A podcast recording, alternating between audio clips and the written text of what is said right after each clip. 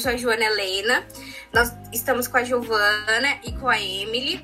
E a gente quer desejar que todo mundo seja bem-vindo, que todo mundo tenha um bom dia, que todo mundo aproveite esse podcast. E agora eu vou dar a palavra para Giovana para ela fazer os cumprimentos dela também. Olá, eu sou a Giovana.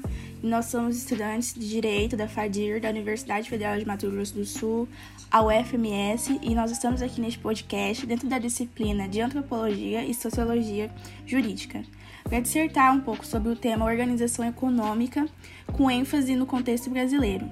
Por isso, a gente também conta com a presença da Andrea, é, formada em Ciências Econômicas, e esse podcast será muito produtivo para nós. Agora eu passo a palavra para a Emily.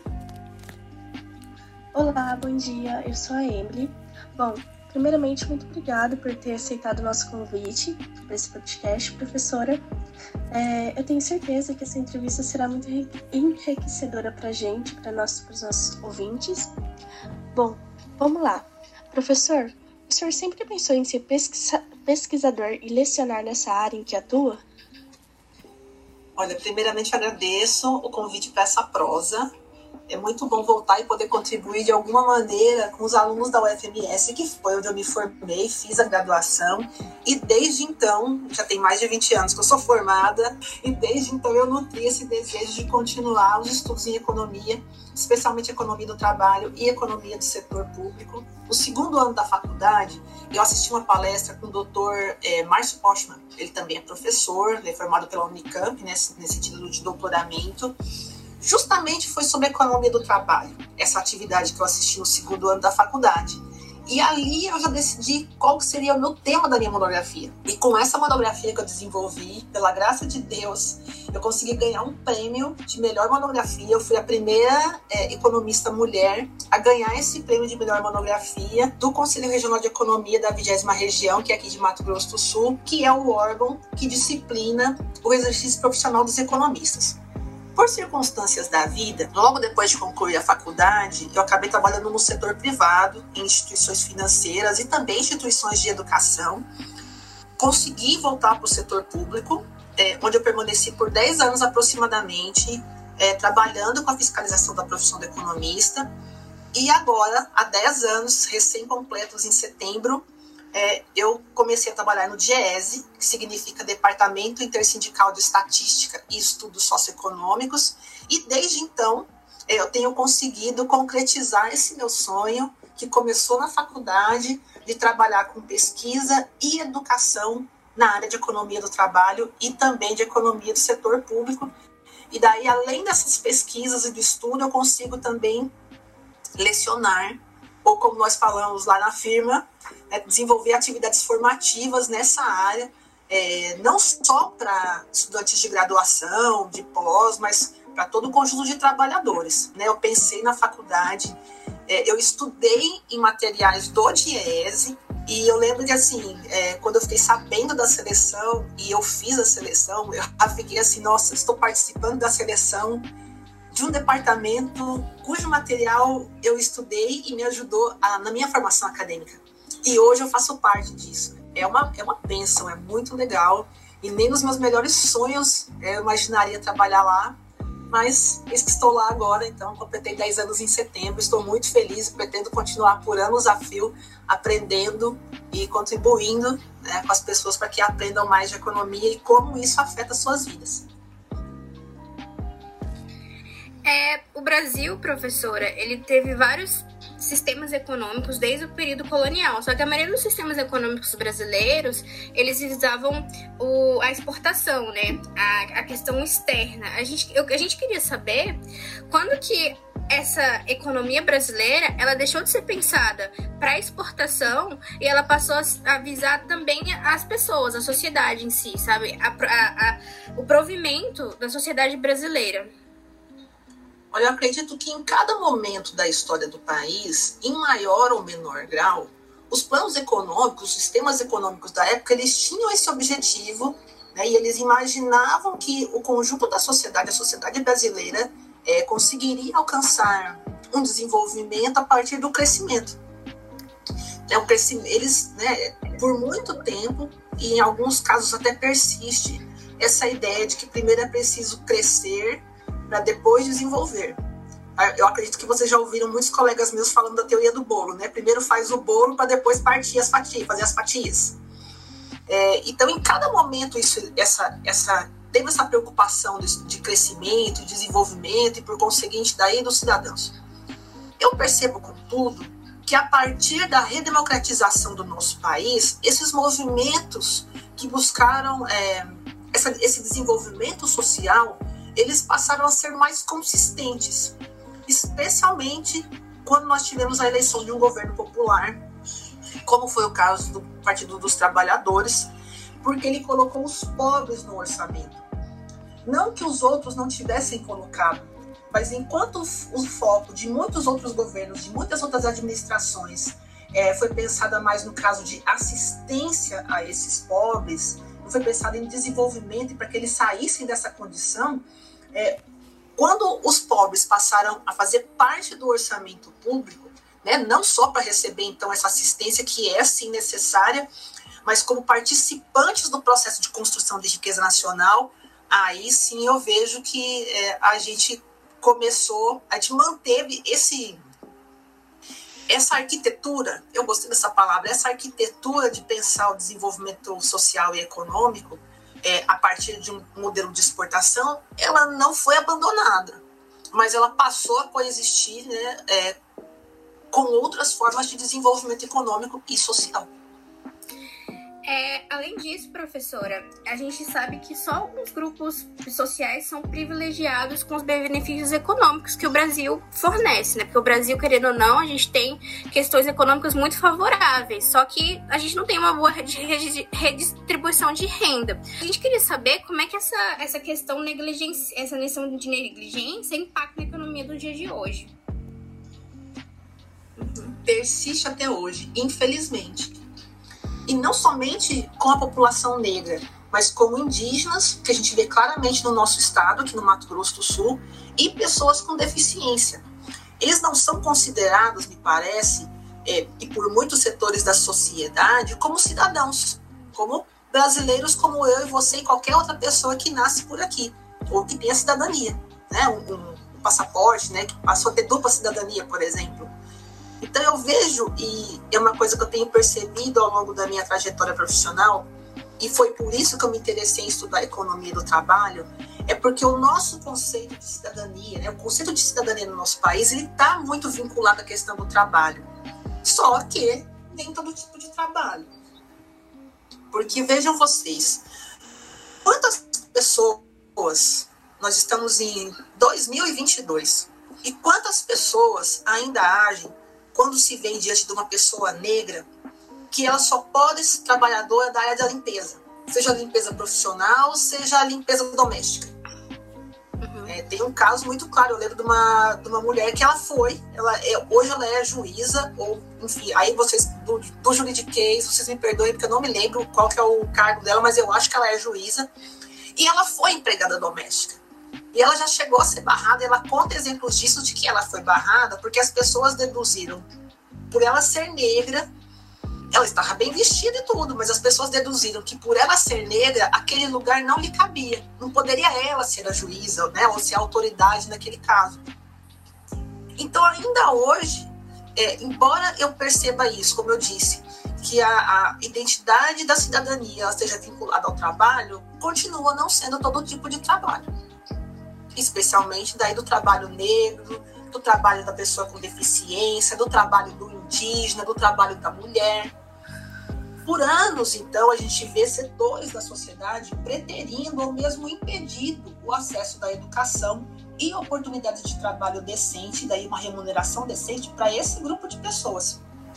O que vai se refletir, por exemplo, na limitação da disponibilidade de mão de obra para determinados tipos de trabalho a gente pega aí do nosso país, por exemplo, e eu não preciso nem muito longe, aqui no Mato Grosso do Sul. É, nós vamos chegar em algumas cidades do Mato Grosso do Sul, tem 79 municípios, e que ainda não tem o um número de médicos, por exemplo. é, ou engenheiros civis, ou mesmo engenheiros eletricistas, contabilistas, enfim, tem uma série de profissões que não existe, não existe número suficiente para atendimento da demanda. A demanda, a procura das pessoas existe, mas não tem atendimento possível. Por quê?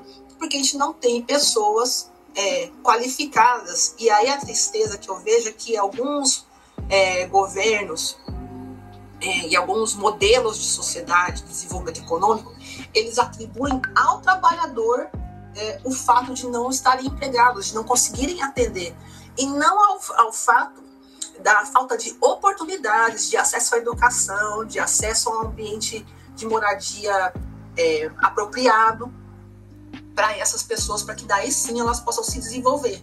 E aí a gente vê, então, como eu disse, uma limitação na mão de obra para determinados tipos de trabalho, baixo nível de renda, porque as ocupações, como não têm alta escolaridade, elas acabam remunerando menos, e aí, por conseguinte, finalmente, baixo desenvolvimento econômico. E com mais intensidade nos últimos anos, a gente tem observado um aumento da violência, que também sempre é atribuído, e a gente é sempre atribuído como causa para esses grupos é, e não como consequência da violência econômica que eles sofrem. É, é, e eles têm sido é, vistos como aqueles que promovem a violência e como aqueles que sofrem a violência como consequência dos seus maus atos. E está muito longe de ser verdade isso. A gente, enquanto não tiver uma mudança na sociedade, não tiver essa leitura, infelizmente a gente vai continuar vendo situações como essa né, e, e sofrendo é, né, na economia enquanto essa situação persistir. Tendo em vista a crise econômica que estamos no momento, as questões de corrupção, as questões de lavagem de dinheiro do atual governo, como a senhora explicaria a, o perfil econômico de hoje em dia e quais são os motivos da crise econômica que passamos hoje? Eu resgatei pensando nessa nossa prosa, é um autor que é economista, na verdade, de formação, ele é formado em ciências jurídicas, né, que é o nome que, que tem o curso de vocês, ele é formado em direito e tem um doutorado em economia pela Sorbonne, que é o Celso Furtado. Ele escreveu um livro chamado, e até hoje ele serve esse livro para a formação de muitos economistas e também de outros profissionais, e eu recomendo com carinho que se vocês tiverem acesso, vocês leiam esse, esse livro, porque é muito bom. Até hoje a gente continua lendo e continua aprendendo com esse olhar do Celso Furtado. Esse livro se chama Formação Econômica do Brasil. E nesse trabalho, e entre outros trabalhos, a gente vê como que se deu a formação a forma, como a formação econômica do Brasil ela vai acabar refletindo e impactando também a formação social do Brasil. Então a gente tem se deparado, como você citou, esses casos de corrupção, né, é, esses casos de né, lava-jato, é, orçamento secreto e tantas outras coisas dessa natureza. Como isso tem prejudicado? Está né, prejudicando hoje e se esse processo não for interrompido, ele vai continuar prejudicando para frente. É, eu vejo especialmente como eu trabalho com pesquisa econômica, uma das coisas que a gente mais tem se deparado, não começou agora com esse governo, na verdade começou em 2016, segundo semestre de 2016, se tem, começou ali é, esses primeiros passos é, e tem se intensificado nos quase quatro anos que a gente está completando.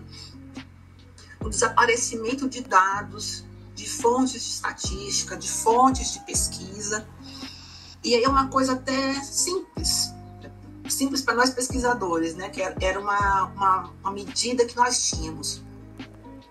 O acompanhamento, o acompanhamento, desculpa, das finanças públicas, do orçamento da União, do orçamento dos estados, nos estados e nos municípios, especialmente, lógico, eu vou falar do Mato Grosso do Sul, porque é o que eu acompanho, isso não se deu na mesma magnitude é, como tem se dado em nível de união. E aí, se eu não tenho dados, se eu não como é que eu vou, como é que eu vou formular políticas públicas? Como é que eu vou pensar em desenvolvimento para frente? Se eu não tenho dados, eu não tenho um quadro nítido, eu não tenho um retrato fiel do que está acontecendo nesse momento.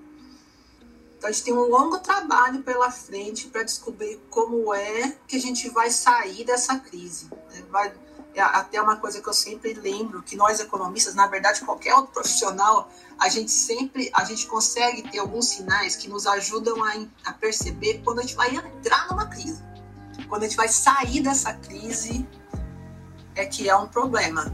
Mas sobre essas bases que nós temos hoje de dos dados estarem não estarem sendo computados ou dos dados disponíveis serem colocados em sigilos de 100 anos, fica realmente muito complicado trabalhar e pensar em como sair dessa bagunça, porque a gente não tem, na verdade, noção nem do tamanho que está a bagunça no nosso país, infelizmente. É... Agora eu vou passar a palavra para a Giovana. Obrigada. Agora a gente vai mudar um pouquinho de tópico que é uma temática que está sendo muito comentada na atualidade. É a questão da privatização dos serviços de diversos setores da economia brasileira. Um grande exemplo que está dividindo muitas opiniões é a privatização dos Correios. Até que ponto essa onda de privatização pode ser benéfica? Poderia nos explicar os seus pontos negativos e positivos e como isso impactaria a eficiência do serviço prestado na economia? Olha, temos um problema.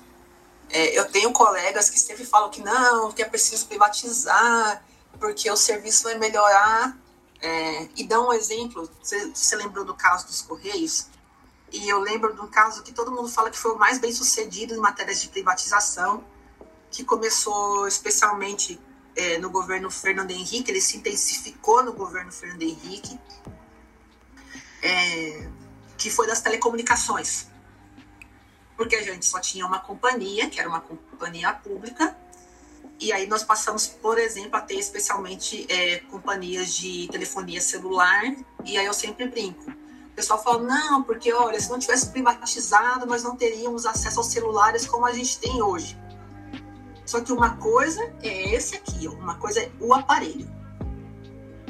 Outra coisa são as empresas que operam para esse bendito aparelho funcionar. E aí chegamos ao problema hoje você só tem quatro companhias, quatro, quatro companhias pelas quais você escolhe passar raiva. Porque em todas elas você vai acabar passando raiva em algum atendimento. Infelizmente, se criou no nosso país uma teoria de que tudo do setor público é bom e tudo do setor, desculpa, que tudo do setor privado é bom e tudo do setor público é ruim. E por isso caberia então justificativa caso do Correio eu acho dos mais emblemáticos, porque aqueles que defendem a privatização sempre alegam essa questão de que vai melhorar o serviço de entregas e tudo mais. Só que assim, primeiro que já existem companhias, já existem empresas de entrega e serviços correlatos que já competem com os correios e digo mais, em alguns casos essas empresas privadas elas usam o serviço dos correios porque pela logística, pela qualidade do serviço, compensa usar a estrutura que já existe dos correios do que inventarem uma, uma é, inventarem o seu próprio modo de fazer. E é claro, é, o caso dos Correios eu acho mais emblemático porque, assim, nós temos mais de 5 mil municípios, me fugiu agora o número correto, mas depois eu posso levantar para vocês.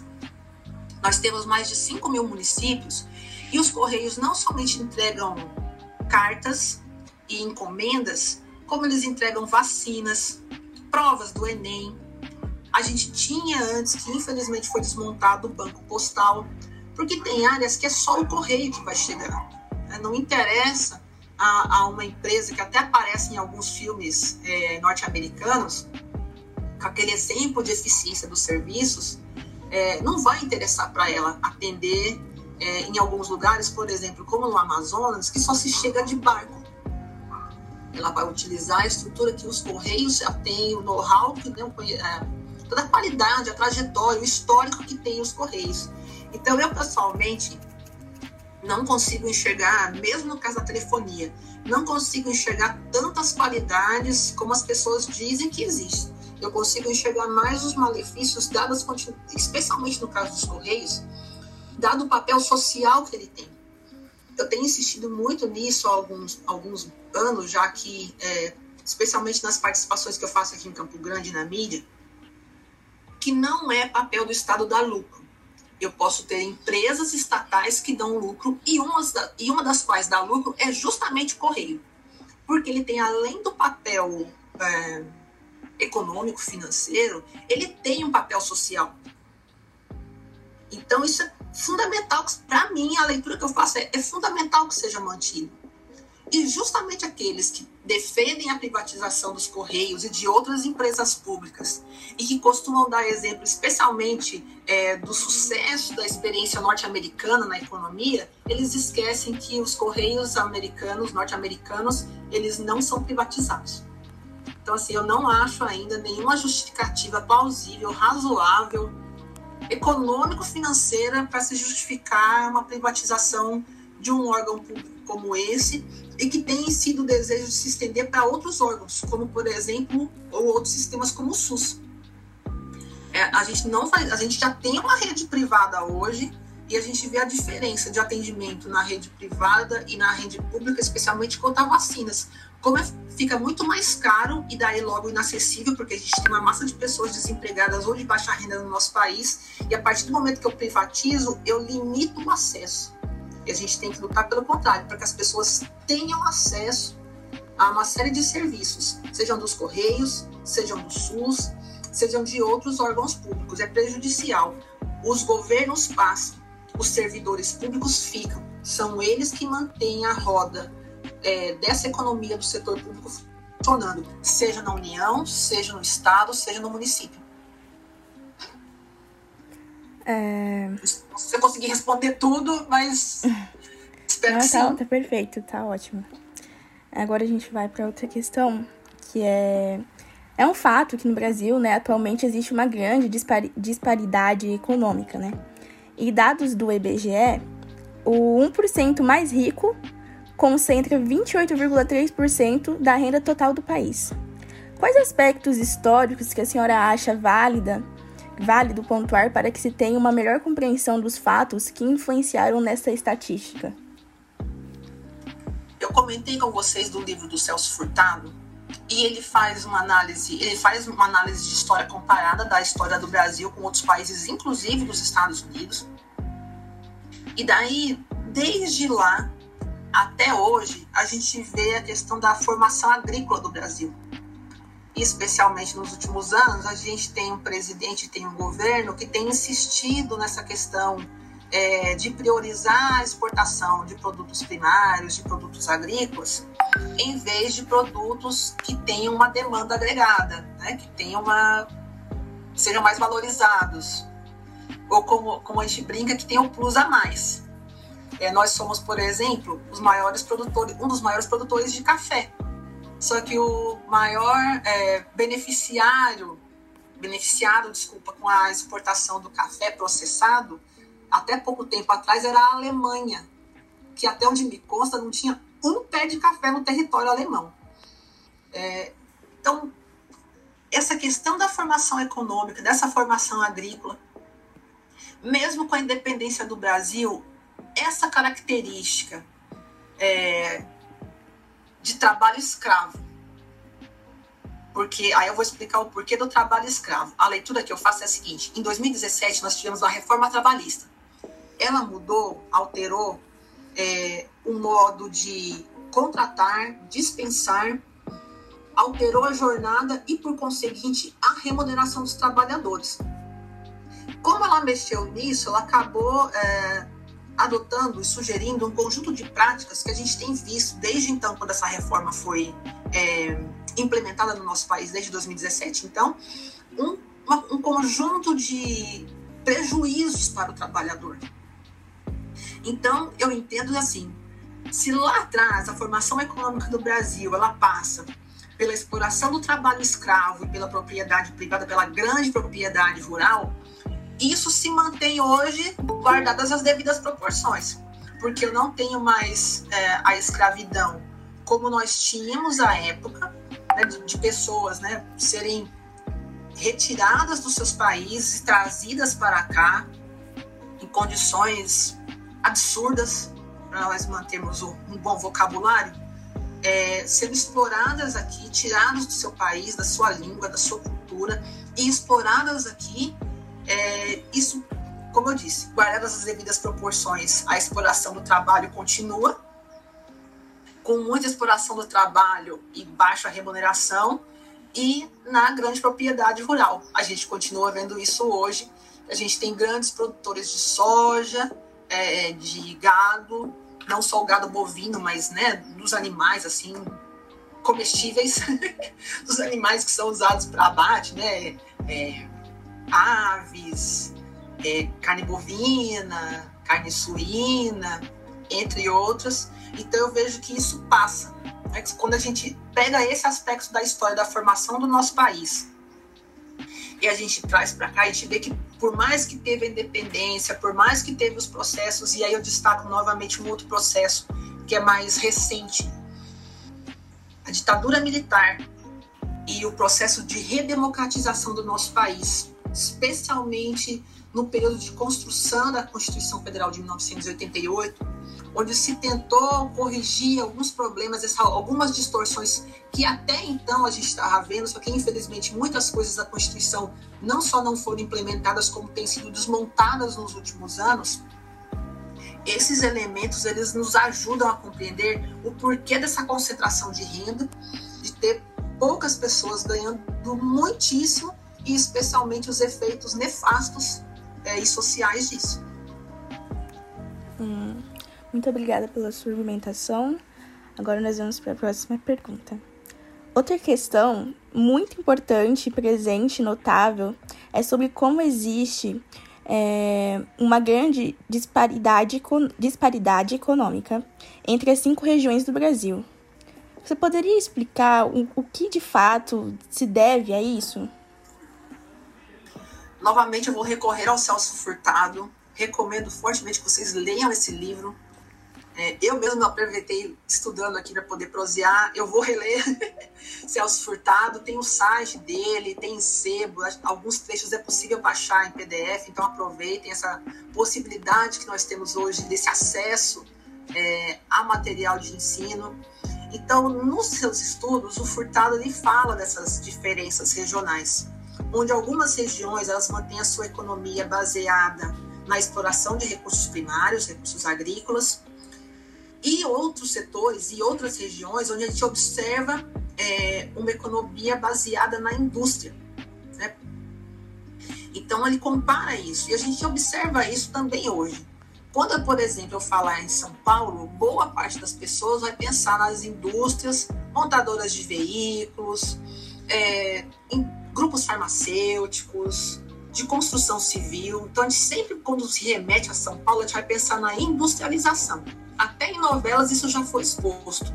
Enquanto que em outros estados, e aí eu vou trazer de novo a situação para o nosso estado, a gente vê ainda grandes, a gente teve é, e a gente tem observado o surgimento e desenvolvimento de algumas indústrias aqui, mas ainda elas são indústrias ligadas ao agronegócio.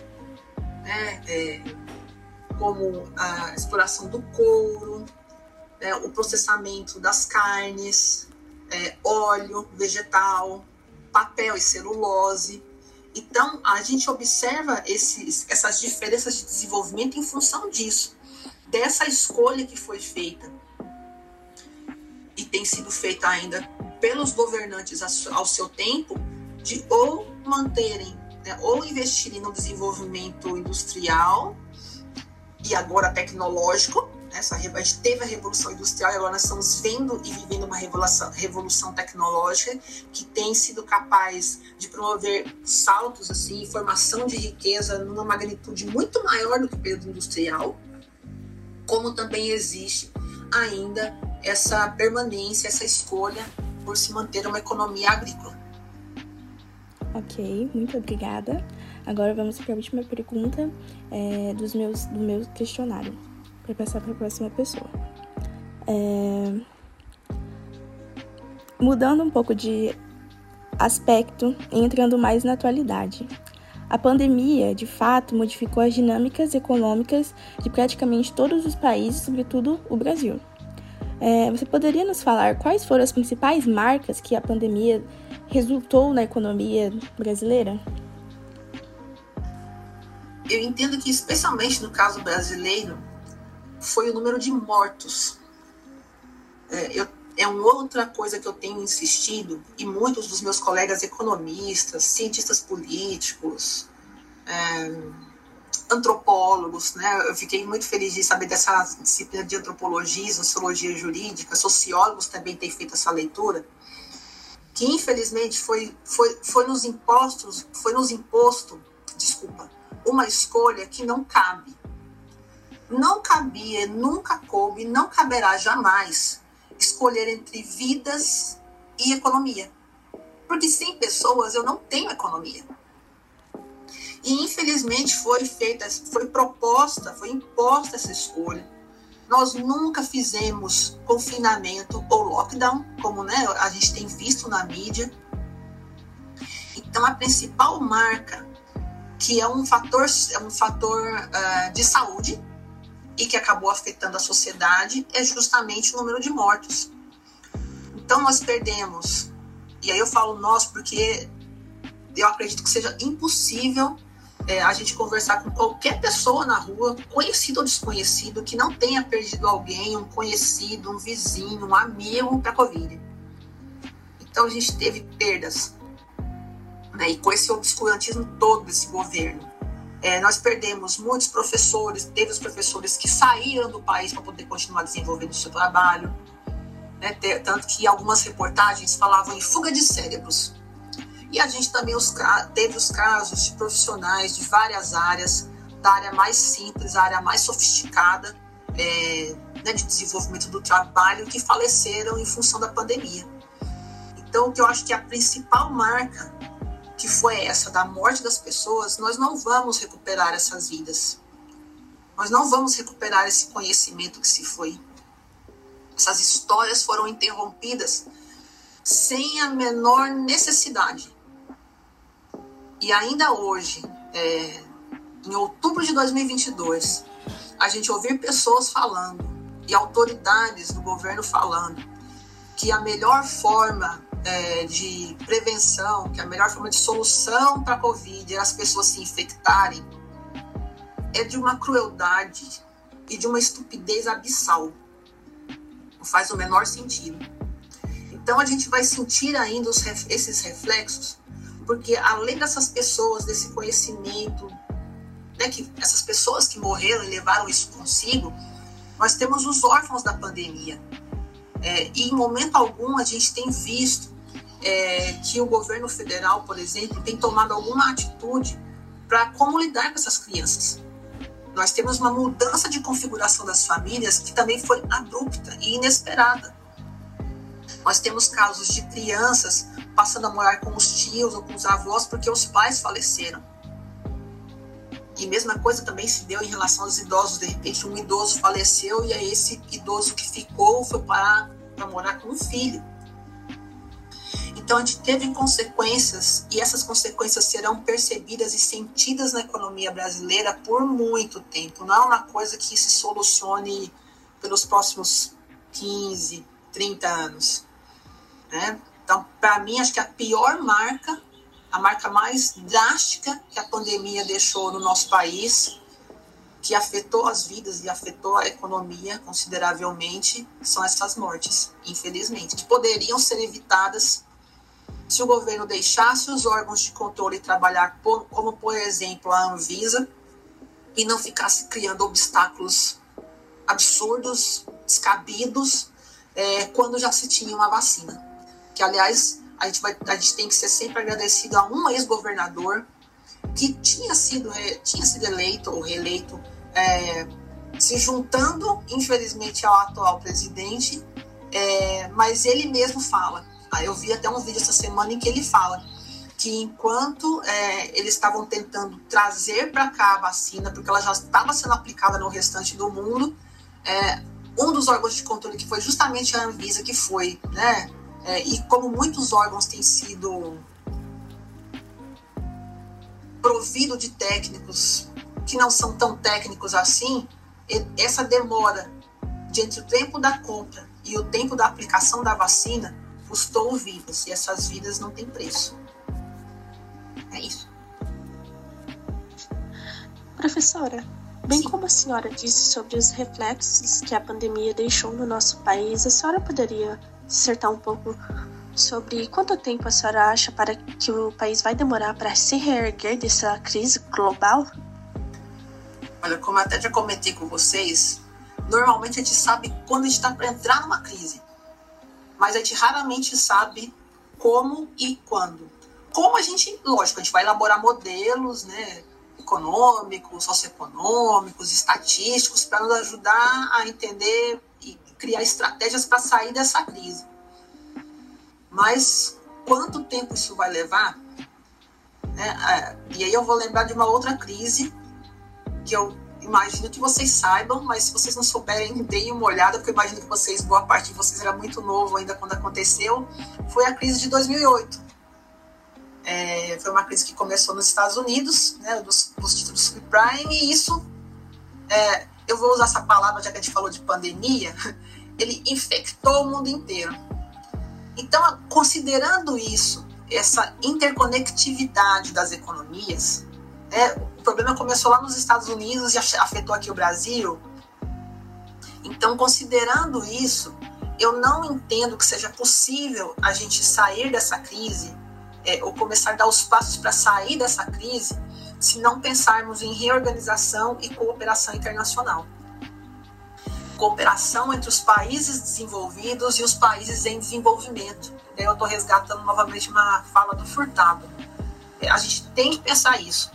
Não tem como, é, eu não vejo como seja possível a gente sair de modo adequado dessa crise sem considerar isso. Os, os, países desenvolvidos eles têm um papel a cumprir e daí novamente falando da pandemia é desesperador saber por exemplo que na Europa é, sobra vacinas, enquanto países da África continuam sofrendo para poder vacinar é, os seus cidadãos. Então, mais do que ser um cidadão africano, é um ser humano.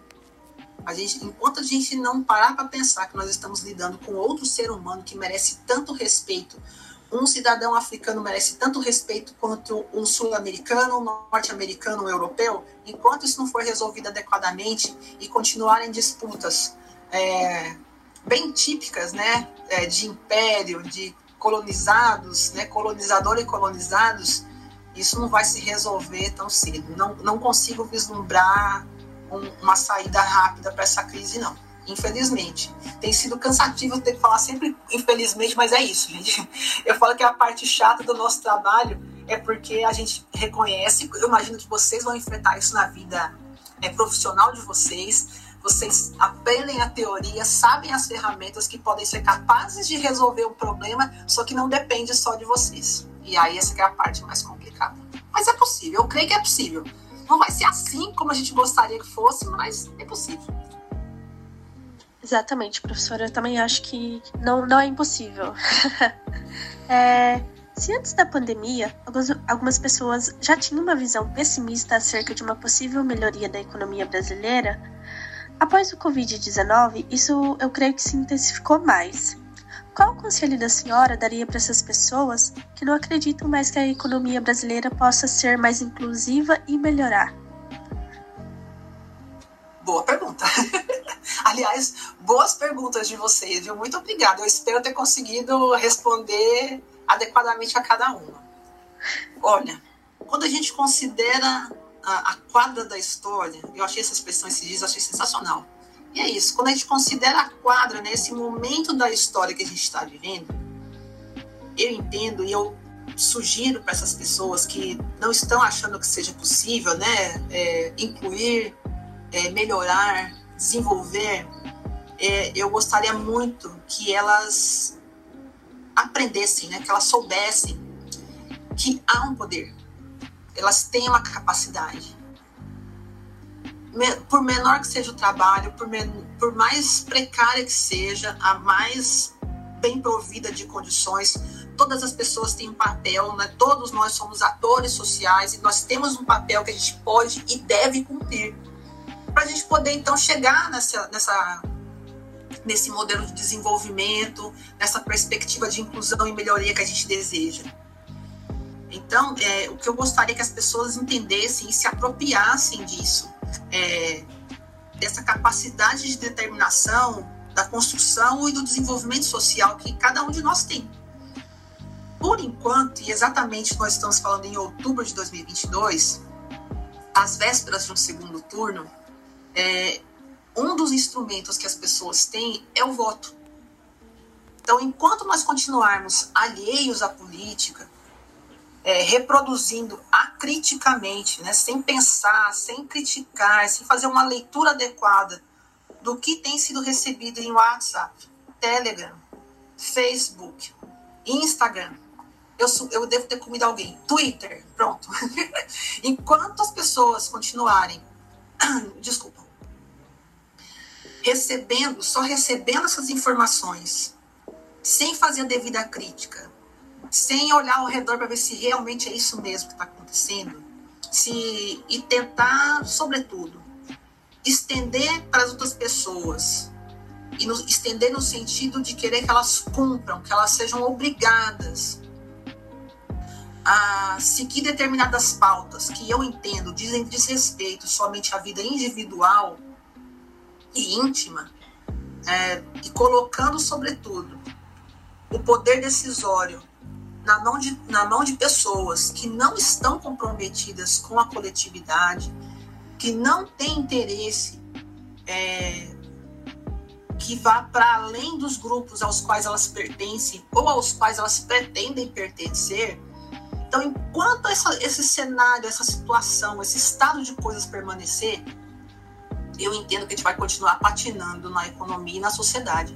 Então, para resolver isso, para ter é, solução para esse problema, é preciso dar esse primeiro passo.